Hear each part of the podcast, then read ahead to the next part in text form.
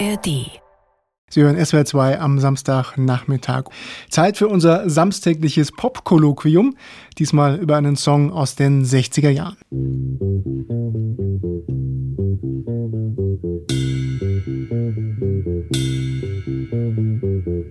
In this dirty old part of the city where the sun refused to shine, people tell me there ain't no in trying. Now, my girl, you're so young and pretty, and one thing I know is true. You'll be dead before your time is due. I know. Und das sind die ersten Takte des Songs We Gotta Get Out of This Place von der britischen Band The Animals ihrem Sänger Eric Burden, veröffentlicht als Single im Juli 1965. Und dieser Song er wurde zum Soundtrack des Vietnamkrieges. Viele GIs wünschen sich nämlich nur das, We Gotta Get Out of This Place. Über den Song und die Band spreche ich jetzt mit unserem Musikexperten Udo Dahmen. Schönen guten Tag. Ja, ich grüße Sie, Herr Armbruster. Am Anfang des Songs heißt es, If it's the last thing we ever do, we gotta get out of this place, there's a better world. Ist das Zufall, dass der Song so gut in die Zeit damals passte? Ja, ich glaube, dass Eric Burden sehr genau gemerkt hat, welche Stimmung er ansprechen muss. Wahrscheinlich trifft es auch auf ihn zu. Newcastle ist eine Industriestadt, also er hat wahrscheinlich in erster Linie erstmal auch so das Arbeiterproletariat angesprochen. Meinem Vater geht's schlecht, sagte er auch in dem Text, mhm. und hat sein ganzes Leben gearbeitet. Und was hat er jetzt davon? Mhm. Also das ist so ein bisschen die Aussage dabei. Im Grunde heißt es ja, lass uns hier abhauen. Wir können hier nichts wirklich erleben. Und das kann man natürlich auf viele unterschiedliche Situationen übertragen. Dazu gehört mit Sicherheit die Kriegssituation, gerade damals der Vietnamkrieg, so dass sich dieser Song zu einer Hymne entwickelt hat, möglicherweise aus egal welchen desolaten Zusammenhängen sich herauszubewegen und woanders hinzugehen. Die Band hatte ja zuvor noch einen viel größeren Hit, The House of Rising Sun. Inwiefern ist denn unser Song heute, We Gotta Get Out of This Place, typisch für den Stil der Animals? Ja, auch dieser Song basiert auf einer ostinaten Linie. Also da ist ja Gitarre und Bass mhm. daran beteiligt.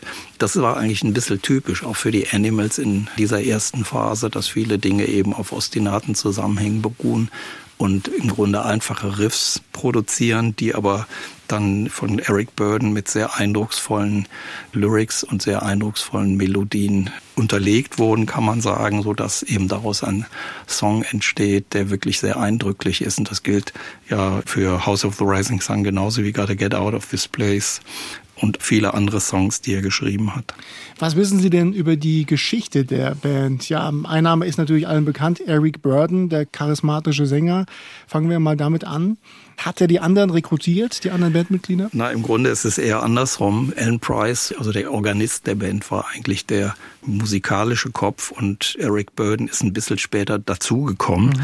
Und von diesem Augenblick an hat die Band sich dann erst The Animals genannt, nachdem Eric Burden dabei war. Und das hatte sehr stark damit zu tun, dass die Band auch eine sehr starke Live-Präsenz hatte und dadurch eben tatsächlich mit sehr großer Energie auf die Bühne ging, unter anderem.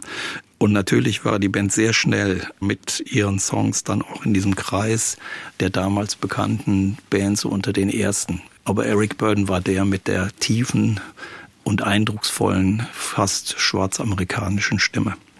Ich habe mir mal alte Fotos von denen angeguckt. Äh, fünf Jungs in Anzügen sehen eigentlich ganz brav aus, aber haben sich ja The Animals auch genannt. Wie waren die denn auf der Bühne? Ja, genau das war dann auch symptomatisch. Eric Burden war eigentlich immer ein Energiebündel auf der Bühne, ein Sänger mit großem Ausdruck und eben stark orientiert an amerikanischen, vor allen Dingen an afroamerikanischen Sängern der Zeit, an Bluessängern und so weiter. Und das war für sie eben das Entscheidende. Also die Songs konnten auf der Bühne auch sehr, sehr lange zelebriert werden und mit sehr vielen Jam-Teilen, ähnlich wie wir das zum Beispiel bei Van Morrison Them erlebt haben mit Gloria. Eigentlich eine ähnliche Entwicklung. Also auf der Bühne Anzug tragen, aber trotzdem richtig abgehen, das war kein Widerspruch. Nee, das war ja damals bei vielen ja. Bands so. Das galt für die Beatles genauso wie für die Searchers oder die mhm. Rolling Stones auch in einer bestimmten Phase. Ja. Der Anzug war sozusagen ein Modeaccessoire in der Phase, aber gleichzeitig konnte man sehr schnell die Krawatte lockern und die Jacke wegwerfen. Ja, die Animals, die haben sich ja schon 1966 wieder getrennt, haben also nur vier Jahre als feste Band existiert. Woran lag's? War das Eric Burden, der ja als starker Solist mit starkem Ego vielleicht nicht mehr ganz so kompatibel war mit den anderen? Man hat dann immer gemunkelt, was war so die Ursache, da die Band ja nur später wieder zusammenkam und man sich dann gewundert hat, jetzt spielen sie wieder zusammen, wie geht das? Also in der ersten Phase war es auf der einen Seite sicher Alan Price, der ähnlich wie Eric Clapton bei den Yardbirds eigentlich in eine andere Richtung wollte, nicht so popmusiklastig sein wollte, eher am R&B Original, an den Blues Roots sich orientieren wollte. Gleichzeitig munkelte man bei Alan Price, dass er Flugangst hatte und aus dem Grunde die Amerika-Tour dann nicht mitmachen konnte die erste große.